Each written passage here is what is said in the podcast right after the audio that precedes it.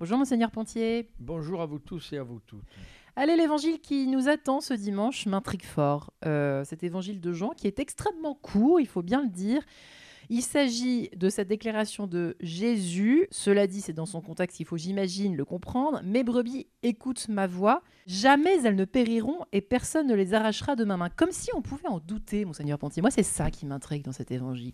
C'est une, euh, c'est une bonne nouvelle, ça. C'est même la bonne nouvelle de l'évangile. Et ça fait partie dans ce chapitre dixième de Saint Jean, de la parabole du bon pasteur. Et donc, un des visages que le Christ nous donne pour penser à Dieu, c'est l'image du bon pasteur, celui qui s'occupe des brebis, qui les connaît. Et il ajoute là, personne ne les arrachera de ma main. Et ça continue, parce que personne ne peut les arracher de la main du Père. Mm. Personne ne peut nous arracher de la main du Père. Il nous révèle le visage d'un Dieu qui, qui, qui, a donné la vie, qui nous a appelés à la vie et qui est venu nous sauver à la vue de cette euh, rupture qu'il y avait eu dans l'alliance euh, à cause de, l'action du malin, du méchant, du Satan. Et il dit personne ne peut les arracher de la main du Père. Le, démon n'y peut rien. Et il vient nous manifester cela à travers cet amour fou, dans le sens de cet amour total, cet amour démesuré, cet amour gratuit, totalement gratuit, de par la bonté de Dieu. Il vient nous, euh, nous rattacher à lui ou nous arracher du coup de la main du diable pour les remettre là où nous devons être dans la main du Père. Et que quand nous pensons au Père, nous ne doutions jamais, rien ne pourra nous arracher de sa main. Pour ce mystère, c'est le mystère de l'amour de Dieu. Euh, on a besoin de se le rappeler.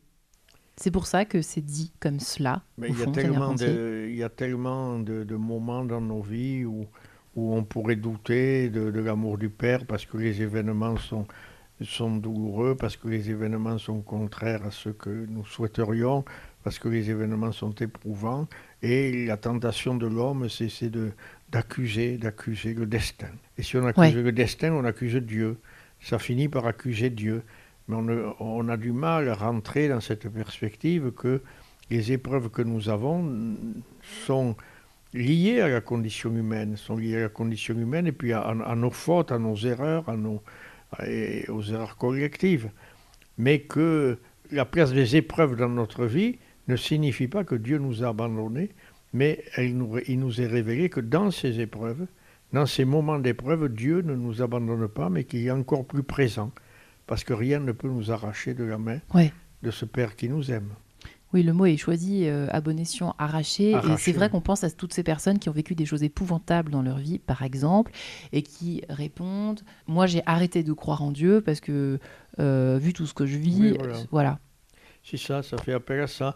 Ou bien peut-être au, sans juger personne, mais aux, raisons, oui, aux raisons, si on peut dire, qui font que des gens euh, sont athées. C'est parce qu'ils ils voient qu'il y a trop de mal dans la vie humaine. Et ils, imaginaient que si Dieu existait, il ne devrait pas y avoir du mal dans la vie humaine. Or, le mystère du mal, il est un mystère de désobéissance, un mystère de, manque de confiance, un mystère, etc. etc. Monseigneur Pontier, au fond, avec toutes ces années euh, qui vous ont certainement servi de grande expérience, nourrie à la lumière de la foi, avec un grand F, en tout cas je l'espère pour vous, comment ça se fait qu'on ait cette impression de voir la spiritualité, la quête de spiritualité, de vie intérieure grandir, progresser, s'accroître dans nos sociétés occidentales. Et en même temps, on a l'impression que l'Église périclite quand même pas mal. Comment ça se fait Parce qu'on a l'impression qu'il y a d'un côté une soif énorme de sens, de spiritualité, etc. Et puis de l'autre, l'Église qui remplit pas ses églises. Quelque chose de poussiéreux, je ne sais pas, point d'interrogation. Il y a une réponse qui n'est pas donnée encore. Qu'est-ce qui se passe au fond? Mais ces analyses-là, telles que vous les formulez, sont des analyses d'ordre euh, sociologique, sur l'extérieur. Donc on regarde les chiffres et puis on regarde à partir des chiffres ce qui se passe. On interprète comme si, comme si à l'époque euh, où les églises étaient pleines, la foi, ça voulait dire que la foi intérieure, la foi personnelle des gens était, était là de manière euh, évidente. Non, il y a des événements culturels, il y a des mutations culturelles, là on vit une mutation culturelle. Dans cette mutation culturelle, la quête spirituelle qui est inscrite dans le cœur de tout homme demeure, mais elle n'est plus accaparée, j'allais dire, accaparée ou organisée ou euh, prise en main euh, de fait par une culture chrétienne. Les cultures sont diversifiées, les cultures sont diverses aujourd'hui, les courants de pensée sont divers, et on est dans une société plurielle et on apprend, euh, à, vivre du Christ et à annoncer le Christ et à s'enraciner dans le Christ, alors qu'autour de nous, il n'est plus connu, il n'est plus défini. Beaucoup de nos contemporains d'aujourd'hui ne peuvent pas parler plus de trois minutes, pas plus de trois minutes, plus de trois secondes du Christ. Qui c'est celui-là? Qui c'est celui-là? Voilà. On est dans cette situation. Et l'Église essaie, euh, par sa, assez, assez fortement par sa capacité à, à, être solidaire. Et quand elle est solidaire, c'est là peut-être qu'elle dit le mieux le visage de ce Dieu de qui on ne peut pas nous arracher. Quand elle se fait proche des plus fragiles et des plus petits, ben c'est ça, elle rejoint cette parole de Dieu de ce dimanche qui nous dit, ben, annonce que personne ne peut être arraché de la main de Dieu. Et même celui qui cherche, même celui qui est là à se poser des questions, personne ne peut l'arracher de la main du Père. On ne peut pas enlever l'amour que le Père nous porte, que porte cette humanité. Elle vient de lui, et comme elle vient de lui, elle est à lui. Et comme elle est à lui, eh bien, il l'aime. Et il l'aime d'une manière gratuite, oui. même s'il n'y a pas de retour. L'amour de Dieu n'est pas une réponse à l'amour de l'homme, mais l'amour de Dieu précède. Et il permet l'amour que l'homme peut porter parce que l'amour vient de Dieu. Dieu est amour, nous dit Saint Jean. Dieu est lumière, Dieu est vérité.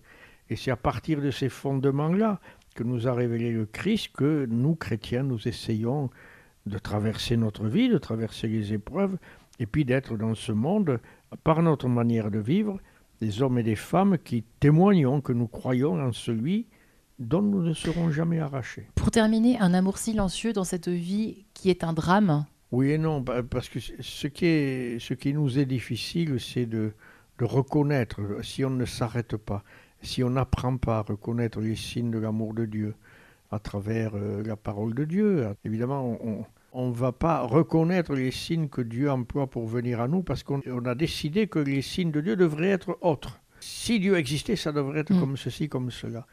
Non, euh, c'est comme ceci et comme cela. Et dans ce comme ceci, comme cela, il y a la présence de Dieu qui ne nous abandonne pas et qui nous rejoint et dont nous pouvons trouver des traces. Je le vois, moi, avec les catéchumènes adultes ouais. qui, relisant leur vie, peuvent dire aujourd'hui Ah ben là, il y avait Dieu, mais je m'en étais pas aperçu. Et le reconnaître après coup. C'est souvent après coup qu'on reconnaît le passage de Dieu dans nos vies et sa présence. C'est cela que nous apprend euh, cette parabole du bon berger. Le bon ouais. berger, il est là quand, j'étais dans le calme, que j'avais pas besoin de sa présence d'une manière forte, je ne m'apercevais même pas qu'il était là. Et puis au moment où je suis une brebis blessée, une brebis fatiguée, une brebis perdue, eh bien, c'est sûr qu'il vient vers moi, c'est sûr qu'il vient vers moi d'une manière à discerner, d'une manière à reconnaître, mais c'est sûr qu'il vient vers moi, il ne nous abandonne pas. Il ne nous abandonne pas. Eh bien, je crois que j'ai enfin à peu près compris la parabole du bon pasteur. Eh bien, bonne journée et bonne semaine à vous tous et à vous toutes.